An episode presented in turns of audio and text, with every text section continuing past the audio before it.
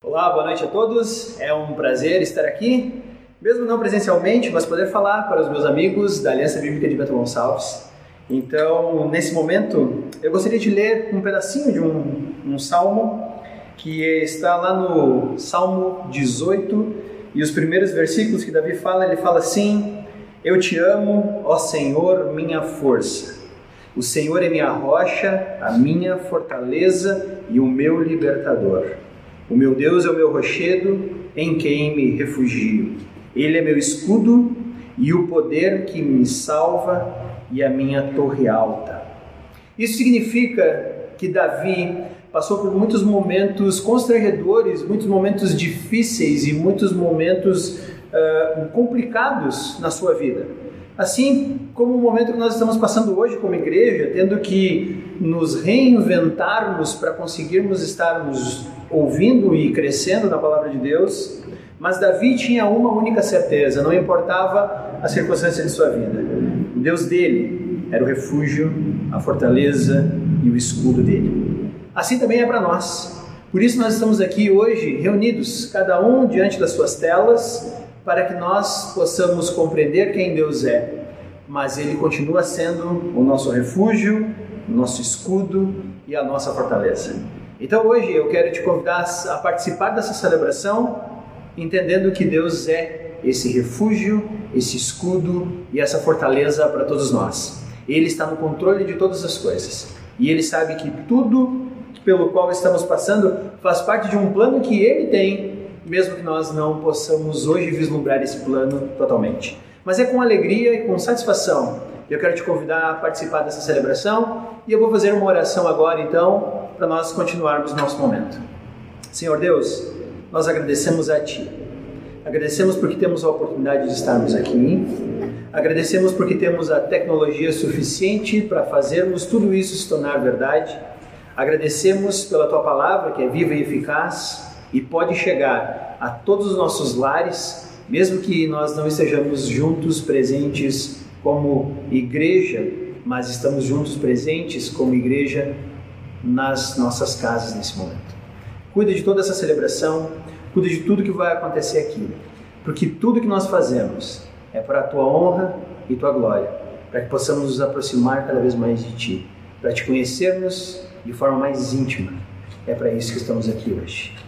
Amém. Eu quero te convidar, nesse momento, a abrir a tua Bíblia já no livro de Filipenses. Um pouquinho da explicação do livro de Filipenses. Eu gosto bastante dessa carta.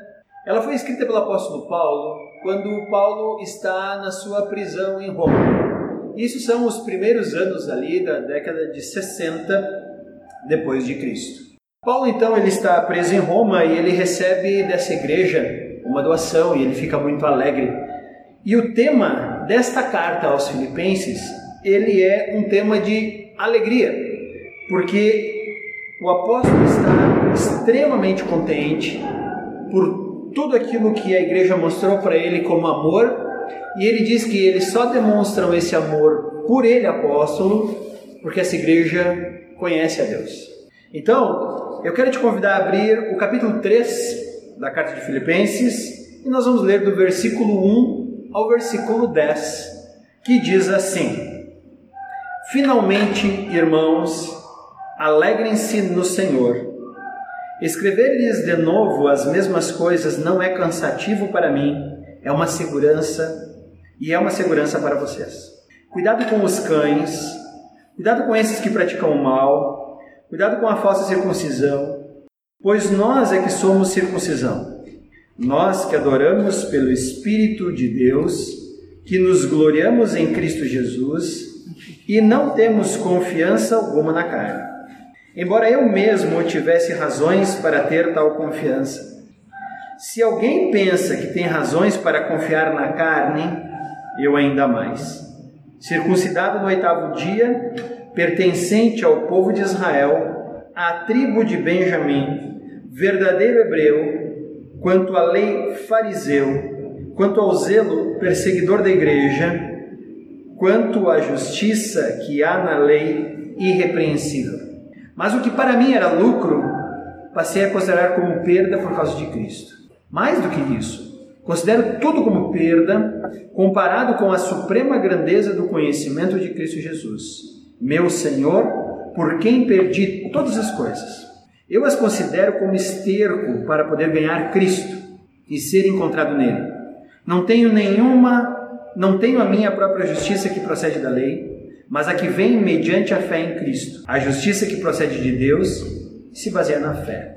Quero conhecer Cristo o poder da sua ressurreição e a participação em seus sofrimentos, tornando-me como ele em sua morte, para de alguma forma alcançar a ressurreição dentre os mortos. O que mais me chama a atenção é que Paulo, nesse breve trecho que ele fala, que foi dividido em apenas dez versículos, ele usa duas vezes a palavra conhecer. No versículo 7 ele diz assim: tudo que eu valorizei antes, eu passei a considerar como perda por causa de Cristo. E aí ele vai falar então que tudo para ele é perda comparado à suprema grandeza do conhecimento de Cristo. Esse é o versículo 8. E depois, mais lá embaixo, no versículo 10, ele fala: Quero conhecer Cristo. A palavra conhecer aqui que Paulo usa ela é um tanto quanto diferente da palavra que nós usamos conhecer hoje. Na verdade, nós, na língua portuguesa, nós desgastamos demais a palavra conhecer e nós perdemos o real sentido dela. Aqui, na língua que Paulo está escrevendo, conhecer significa ter a propriedade mais íntima daquela pessoa que é o alvo das minhas intenções. Então, conhecer aqui é extremamente mais profundo. Às vezes nós nos acostumamos, quando nós estamos conversando, e você diz assim: Poxa, você conhece o João? E aí, em geral, outra pessoa pode dizer: Sim, sim, eu conheço o João. Mas na verdade, ela não conhece o João. Ela apenas sabe quem é João, sabe de quem ele é filho, sabe de quem ele é esposo, sabe de quem ele é pai, sabe aonde ele mora, sabe aonde trabalha, mas fora isso, realmente talvez ela não conheça João como deveria ser. Então, a grande questão aqui é que a palavra conhecimento ela é extremamente profunda. Então, quando Paulo fala o que eu quero é conhecer a Cristo, aí sim ele está usando uma palavra extremamente profunda. Ele está dizendo o seguinte: ele não quer apenas saber de quem Cristo é filho, ele não quer apenas saber aonde Cristo trabalha, ele não quer só saber o que Cristo faz no seu dia a dia. Paulo está dizendo que ele quer um conhecimento extremamente íntimo de Deus. Tanto é que nas versões mais antigas da sua Bíblia, se você for olhar no livro de Gênesis, quando Deus entrega a Eva para Adão, fala que depois que Deus entregou Eva, Adão conheceu a sua esposa. E talvez a gente fique pensando assim: ah, o que foi esse conheceu? Bom, Deus disse assim: Adão, essa é Eva, Eva, esse é Adão, e Adão disse: ah, muito prazer em conhecê-la. Ah, não é isso. Conhecer aqui significa que, lá em Gênesis, que Adão e Eva tiveram relações sexuais. Dentro da ideia bíblica, essa é a relação mais íntima que você pode ter com alguém. Por isso, no Antigo Testamento, se você tivesse relações sexuais com alguém, você então conheceria essa pessoa. Por quê? Não pelo ato em si, mas porque você já teria gasto algum tempo com essa pessoa você já teria conversado com essa pessoa, você já saberia algumas intenções dessa pessoa para a sua vida e você já tinha compartilhado grande parte da sua vida com essa pessoa. E a partir desse momento, então, é que vocês uh, teriam a possibilidade de chegar a um ato sexual. Aí está o porquê a banalização da sexualidade, ela compromete até mesmo o plano divino para dois seres humanos que deveria ser a coisa mais íntima que você pode desfrutar com alguém. Mas não queremos falar sobre isso hoje. Queremos falar sobre conhecimento. E aqui então, Paulo vai falar que ele tinha muitas coisas antes de conhecer a Cristo para se gloriar. Ele fala: Eu tenho muitos motivos para confiar em mim mesmo. É isso que ele fala quando ele diz assim: Eu tenho várias razões para confiar na carne, no versículo 4.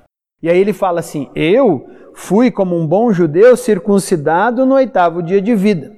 Eu pertenço ao povo de Israel e à tribo de Benjamim, verdadeiro hebreu. Então ele, ele se considera verdadeiro hebreu, porque ele faz parte da tribo que ficou junto com Judá, que não foi miscigenada pelos assírios quando houve uma guerra civil que separou Israel do norte de Judá do sul. Ele está dizendo: Eu sou puro hebreu, e mais do que isso, eu fui fariseu, ou seja, Paulo foi ensinado nas Sagradas Escrituras com um afinco tremendo. Ele provavelmente sabia decor tudo o que nós chamamos hoje de Antigo Testamento. E depois ele fala: quanto ao zelo, eu persegui a igreja. Ou seja, ele era tão zeloso com a religião hebraica, com o judaísmo, que ele perseguia a igreja. E por fim ele fala: e na justiça que havia na lei, eu era irrepreensível. Isso nos lembra que nós às vezes temos uma confusão comum.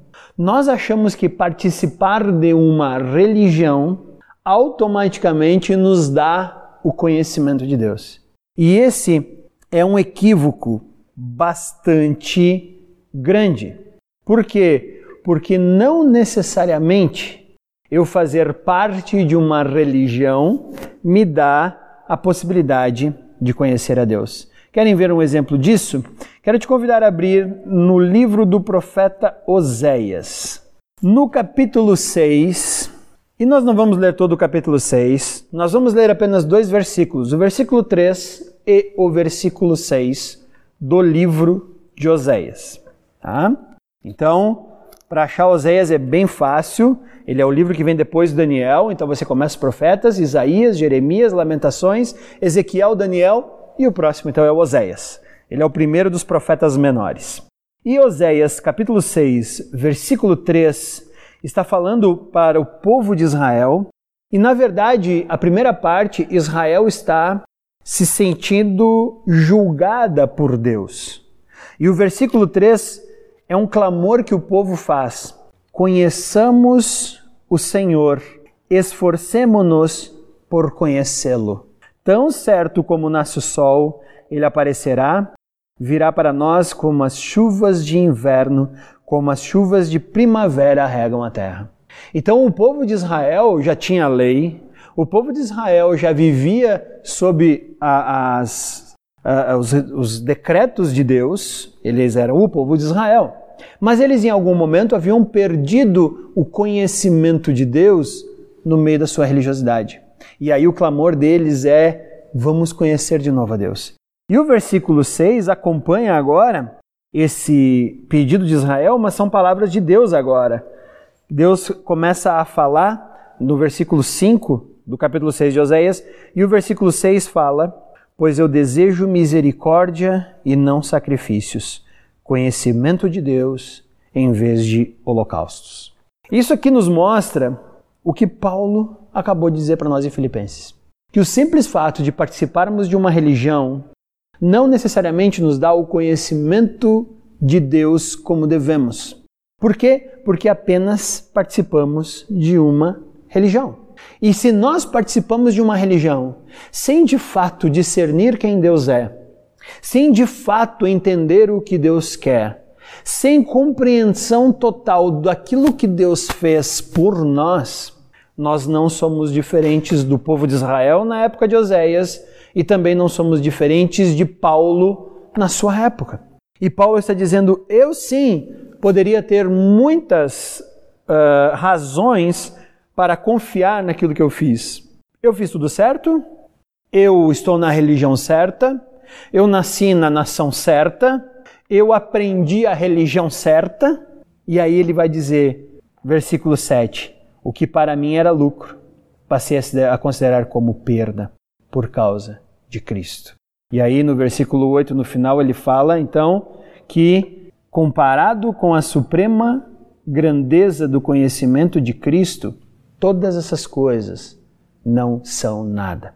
Então, muito cuidado, porque ao fazermos parte de uma igreja ou fazermos parte de uma religião, não necessariamente somos conhecedores de Deus.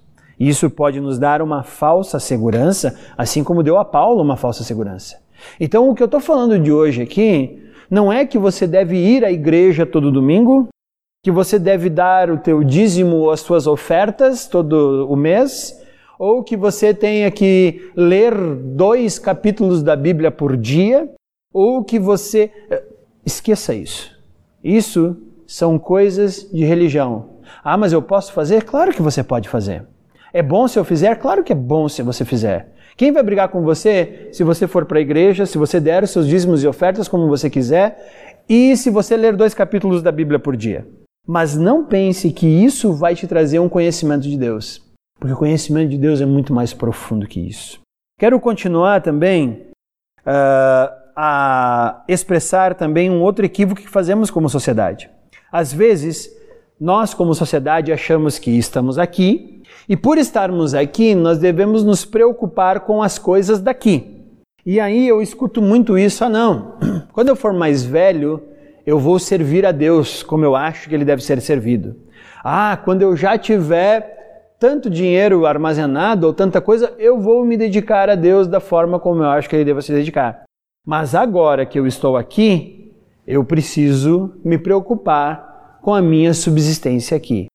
E eu vou te dizer que esse também é um equívoco muito comum. Para isso, eu quero que você abra a sua Bíblia no livro de Jeremias. Então, antes nós abrimos em Oséias, agora nós vamos abrir no livro de Jeremias, que está antes do livro de Oséias. Ele é o segundo livro dos profetas, começa com Isaías, depois então vem o livro de Jeremias. Jeremias capítulo 9, versículo 23 e 24 dizem assim: Assim diz o Senhor: Não se glorie o sábio na sua sabedoria, nem o forte na sua força, nem o rico em sua riqueza. Mas quem se gloriar, glorie-se nisto, em compreender e conhecer-me, pois eu sou o Senhor. Ajo com lealdade, com justiça e com retidão sobre a terra, pois é dessas coisas que me agrado, declara o Senhor. Estão percebendo aqui que o profeta Jeremias recebeu de Deus a sua palavra, e a palavra de Deus dita ao profeta Jeremias diz que a nossa satisfação, a nossa glória, a nossa vida não estão, e agora olha a lista ali, na força, na sabedoria e na riqueza humanas. Porque às vezes é o que nós pensamos que precisamos. Ah, vamos correr atrás de sabedoria, vamos correr atrás de força. Até tem o, né, o velho ditado, não, se Deus me der saúde, o resto eu faço. Não, não, não, não é saúde, não é força que nós precisamos. Nós precisamos de conhecimento de Deus. E tão pouco é a riqueza motivo de glória. Por quê? Porque o profeta Jeremias fala que Deus disse que o que ele quer é que as pessoas o compreendam e o conheçam. Versículo 24. Quanto nós temos tentado compreender e conhecer a Deus, versus quanto eu tenho buscado sabedoria, força e riqueza aonde eu vivo. Então, o religioso se engana se, ao estar em uma religião, ele vai compreender a Deus. Talvez ele possa estar dentro de toda a, a a religião correta e passar alheio ao conhecimento de Deus. Ao mesmo tempo, também não está na busca mundana por sabedoria, força e riquezas, mas em conhecer a Deus. E aí fica a pergunta: por que conhecer a Deus é tão importante? Porque Paulo disse que ele considerava lixo tudo aquilo que ele havia antes montado a sua vida para conhecer a Cristo. E agora vem toda a questão. Porque conhecer a Deus e conhecer a Cristo é participar da vida eterna. Nós, às vezes, temos um conhecimento equivocado de que a vida eterna é algo que vai começar lá no céu. Ah, sim, claro, o dia que eu morrer, aí eu sei que talvez eu vou para um lugar onde serei julgado, e se eu fiz tudo certinho, eu vou para o céu. Só que é muito mais do que isso. O meu convite hoje à noite para todos nós é que possamos conhecer a Deus. Porque se eu conheço Deus agora, a vida eterna começou para mim. Se você conhece Deus agora, a vida eterna começou para você. Como eu tiro base para isso? Eu quero te convidar a abrir no Evangelho de João, capítulo 17. Capítulo 17 de João é a oração sacerdotal de Jesus. É a oração em que ele vai entregar a si mesmo, a Deus, nas mãos de Deus, vai entregar toda a sua igreja nas mãos de Deus com a vinda do Espírito Santo e ele vai se oferecer como sacrifício pelos pecados de todos.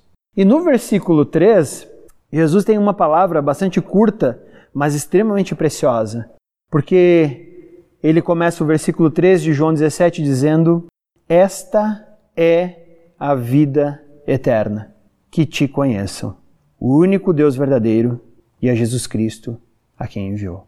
Veja bem, esta é a vida eterna. Então agora eu tenho aqui o verbo ser, na sua forma é, a vida eterna. Ou seja, conhecer a Deus é começar agora a vida eterna. É começar agora a ser um participante do céu. Não lá na frente quando um dia eu morrer. A vida eterna ela começa aqui quando nós compreendemos e entendemos quem Deus é.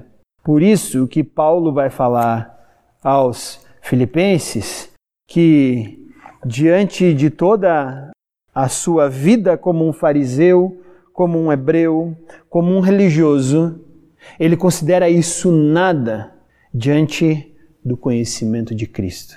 Por quê? Porque conhecer a Cristo é ser um participante agora da vida eterna. Então, o meu convite para você hoje, independente de religião, independente de igreja, o meu convite para todos nós hoje, conheçamos a Cristo. Porque ao conhecer a Cristo, começamos a participar da vida eterna. Porque conhecer a Cristo é conhecer a Deus. João 14 é interessante que Jesus está explicando para os discípulos que ele vai embora ele vai preparar morada na casa do Pai. E um dos discípulos, Filipe, diz para ele: Mas Jesus, mostra-nos o Pai. E Jesus diz: Filipe, quem me vê, vê o Pai. De certa forma, Jesus está dizendo: Filipe, quem me conhece, conhece o Pai. Então, o meu convite para você hoje, conheça Deus. E ao conhecer a Deus, comece a participar da vida eterna. Porque a vida eterna não é uma vida que está nos esperando lá na frente. A vida eterna é uma oferta que Jesus faz na nossa mão agora, dizendo: Me conheçam. Essa é a vida eterna. Que conheçam a Deus e a Cristo a quem enviaste. João 17, 3. Grave esse versículo. E o meu convite é que nós possamos conhecer a Deus. Aí fica a pergunta, tá? Mas como é que eu conheço a Deus? Como que eu posso conhecer a Deus? Que, como é que se conhece a Deus? E eu vou te dizer por isso que não tem a ver com religiosidade, tem a ver com investimento. Alguns de vocês para os quais eu estou falando provavelmente são casados. Como é que você conheceu a sua esposa? Como é que você conheceu o seu marido? Você investiu tempo. Você precisou fazer um esforço pessoal de entender e se aproximar dessa pessoa. Mas antes disso, eu quero te dizer que só pelo teu esforço não foi. Então, se talvez você já adulto que está aí com a sua esposa há muitos anos se considera o galã conquistador, eu vou dizer não foi só isso. Houve uma contrapartida. Há duas semanas atrás, eu e minha esposa, nós comemoramos 24 anos juntos. Isso é um tempo bem longo. Eu até lembro que eu ia fazer uma brincadeira, mas ela ia ficar chateada se eu fizesse essa brincadeira. Porque eu disse para ela, se eu tivesse matado uma pessoa Há 24 anos atrás, eu já estava em liberdade condicional do meu crime.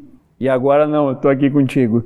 Ela não ia gostar dessa piada, provavelmente. Mas quem me conhece sabe que eu gosto de humor e às vezes um humor perigoso como esse. Mas eu não fiz essa piada, eu me segurei. Pode ficar bem tranquilo aí.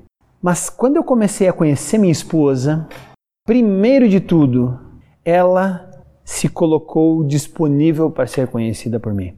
Já parou para pensar? Lembra aí se você namora ou se você já é casado há muito tempo, como começa um namoro?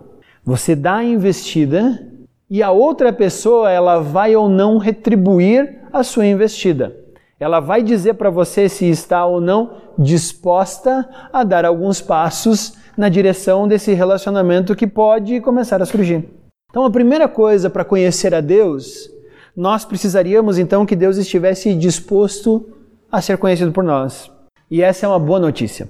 Em Cristo, Deus está disposto a nos conhecer. Cristo, sendo Ele Deus que veio até nós, sendo o enviado de Deus para estar conosco, Ele é a ação de Deus dizendo assim: Eu quero que vocês me conheçam.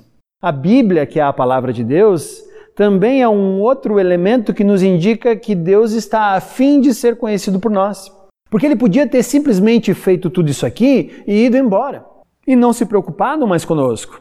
Mas Deus mostra que ele está a fim de ser conhecido por nós por causa da Bíblia e por causa do envio de Jesus Cristo, seu Filho, que se entregou por nós para que nós pudéssemos ter acesso a Deus.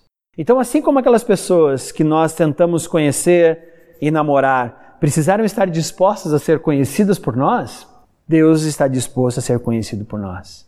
Então, essa primeira parte é toda de Deus e Ele já fez ela suficiente para que nós o conhecêssemos.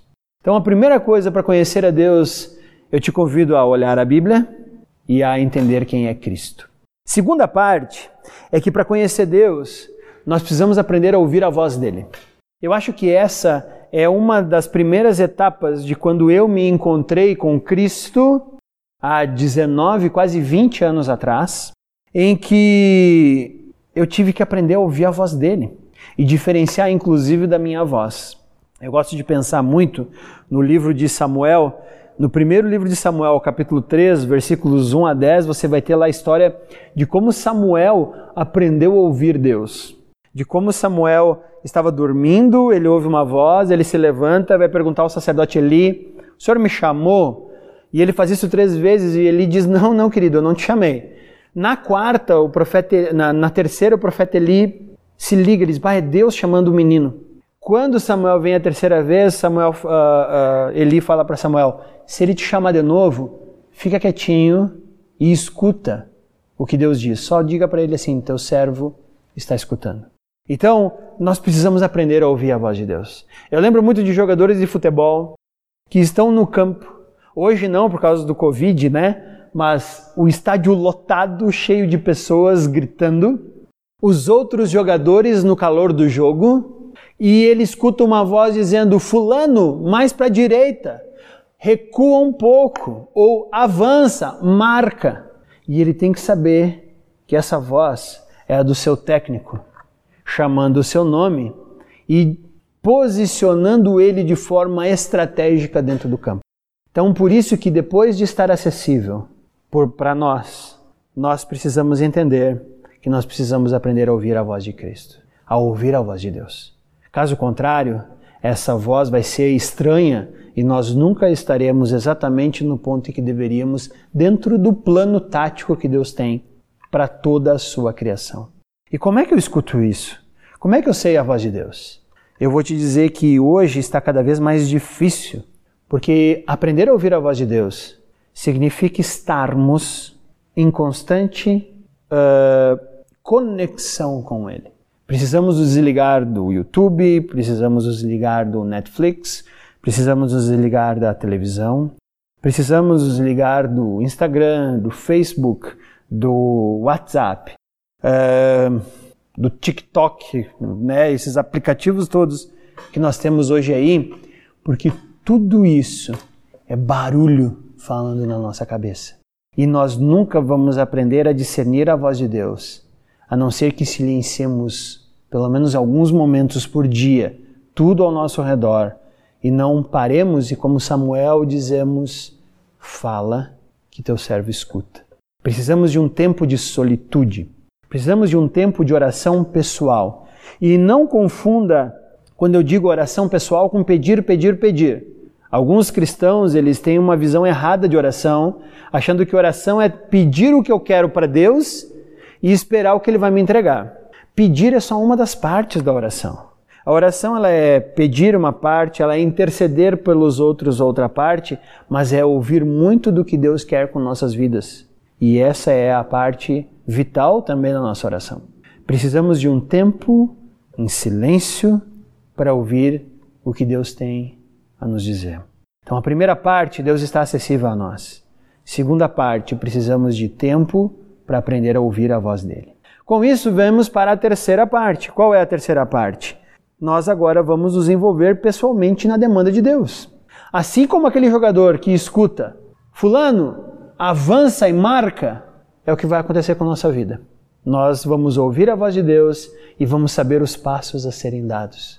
Vamos entender o que Ele tem realmente de planos para a nossa vida. E vamos evitar correr atrás de coisas sem sentido. Assim como não faria sentido um zagueiro que daqui a pouco está lá na área e o técnico dizendo: Volta, Fulano, nós estamos sem defesa. E aí o Fulano tem que voltar, mas ele tem que ouvir a voz do técnico. Então, quando nós aprendemos a ouvir a voz de Deus, nós vamos automaticamente nos envolver diretamente nas demandas que Deus tem para nós. Foi isso que Paulo fez.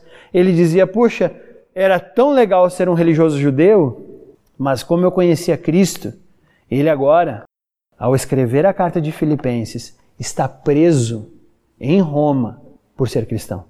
Ele se envolveu diretamente na demanda de Deus. Ele foi atuar naquilo que Deus tinha para a sua vida. Conhecer a Deus, então, é Deus está disponível, ouvir a sua voz e aí sim nos envolvermos diretamente naquilo que Ele pede. A quarta demanda de conhecer a Deus é que nós precisamos então compreender que nós somos um corpo maior eu não sou só um, eu jogo em um time. Assim como um jogador de futebol precisa entender que ele faz parte de um time de 11, né? ele é só um e tem mais 10 jogando com ele, e ele precisa fazer este time todo funcionar do jeito certo, e ele é uma peça importante para isso, por isso ele precisa estar no seu local, por isso ele precisa fazer bem a sua parte e todos juntos fazerem bem a sua parte, para que cheguem ao objetivo, que é o vencer o jogo, então eu preciso compreender que eu sou uma parte de um grande corpo chamado igreja. Hoje, eu acho que o nosso maior problema é achar que a igreja nasceu conosco. Eu vejo algumas pessoas jovens por aí tentando transformar a igreja sem entender que a igreja ela tem dois mil anos de herança herança boa e herança ruim.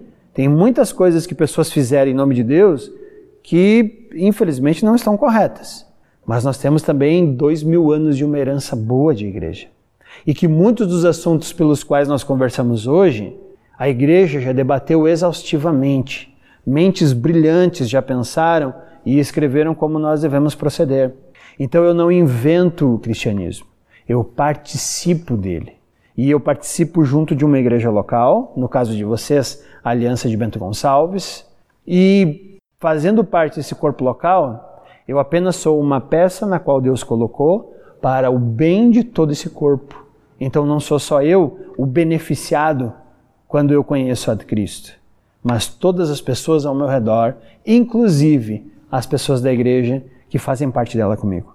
Por fim, nós precisamos saber que tudo o que foi feito, Deus é soberano e fez tudo necessário para termos acesso a Ele. Então, esses são os quatro elementos que trazem conhecimento de Deus. E eu gostaria que você pensasse agora em como você vai colocá-los em prática, não hoje, mas amanhã, e terça, e quarta, e quinta, e sexta, e sábado, e os outros dias que virão. Então, quais são eles? Primeiro, Deus está disponível a ser conhecido por nós, por meio da Sua palavra e por meio de Jesus Cristo. Então, nós precisamos entender o Espírito Santo e a palavra de Deus para chegarmos ao conhecimento dele. Segundo, nós precisamos aprender a ouvir a voz de Deus. Separe um tempo do teu dia, um momento do teu dia, em que você vai estar sozinho, em solitude, ouvindo o que Deus tem para você, para que isso se torne uma prática em nossas vidas. Terceiro, nós vamos nos envolver então nas demandas de Deus, porque quando Deus fala conosco, ele diz exatamente aonde precisamos jogar dentro do seu esquema tático. E por fim, compreender que eu não faço isso sozinho. Eu faço isso junto de um corpo local que é a igreja que eu estou participando, a igreja que eu pertenço. Então eu não posso me isolar, eu não posso estar sozinho, mesmo que nesse momento nós estejamos um tanto quanto socialmente afastados. Mas nós ainda somos a igreja e nós ainda devemos nos reconhecer como igreja. Por isso devemos permitir que, inclusive nesse momento de Covid, façamos alguma coisa para nos reunirmos. Nem que seja reuniões via computador, nem que seja ligações de vídeo via WhatsApp, mas precisamos estar próximos uns dos outros, porque somos a igreja. Então, eu quero que a nossa palavra seja como Paulo, no versículo 7 de Filipenses 3. O que para mim era lucro, passei a considerar como perda por causa de Cristo. Mais do que isso, considero tudo como perda comparado com a suprema grandeza do conhecimento de Cristo. Meu, eh, Jesus, meu Senhor, por quem perdi todas as coisas. Eu as considero como esterco para ganha, poder ganhar Cristo, ser encontrado nele, não tendo minha própria justiça que procede da lei, mas a que vem mediante a fé em Cristo. A justiça que procede de Deus e se baseia na fé. Quero conhecer Cristo, o poder da sua ressurreição, a participação nos seus sofrimentos, tornando-me como ele em sua morte para de alguma forma alcançar a ressurreição dentre os mortos. Vamos orar nesse momento? Então baixe a sua cabeça e oremos juntos. Senhor Deus, nos entregamos a Ti. Queremos conhecer a Ti. E conhecer é muito mais do que ter informações sobre Ti. Conhecer é desenvolver um relacionamento vivo contigo. E a partir disso, a vida eterna que nos é prometida já passa a ser desfrutada. Nós temos a oportunidade de viver a vida eterna hoje quando te conhecemos. Ajuda-nos a fazer isso, Pai. Não pensemos em religião ou em cultos, mas pensemos em um conhecimento de Ti, baseado na Tua revelação para nós, que é a Tua palavra, baseado no sacrifício de Cristo, que é o perdão dos nossos pecados, baseado na ação do Espírito Santo em nós, que nos cela e nos garante isso. E quando isso acontecer, possamos ouvir cada vez mais a Tua voz, para que ao ouvir a Tua voz, nos empenhemos na tua obra. E ao fazer isso, vamos saber que fazemos parte de um corpo maior, que é a tua igreja. Dá-nos isso. Faz-nos colocar isso em prática. Na segunda, na terça, na quarta, na quinta e todos os dias que virão ainda. Que possamos te conhecer cada vez mais, como Paulo queria, e passemos a considerar todo o resto como uma perda insignificante, porque te conhecer é o mais importante em nossas vidas. É isso que nós pedimos, em nome do teu Filho amado Jesus Cristo. Amém.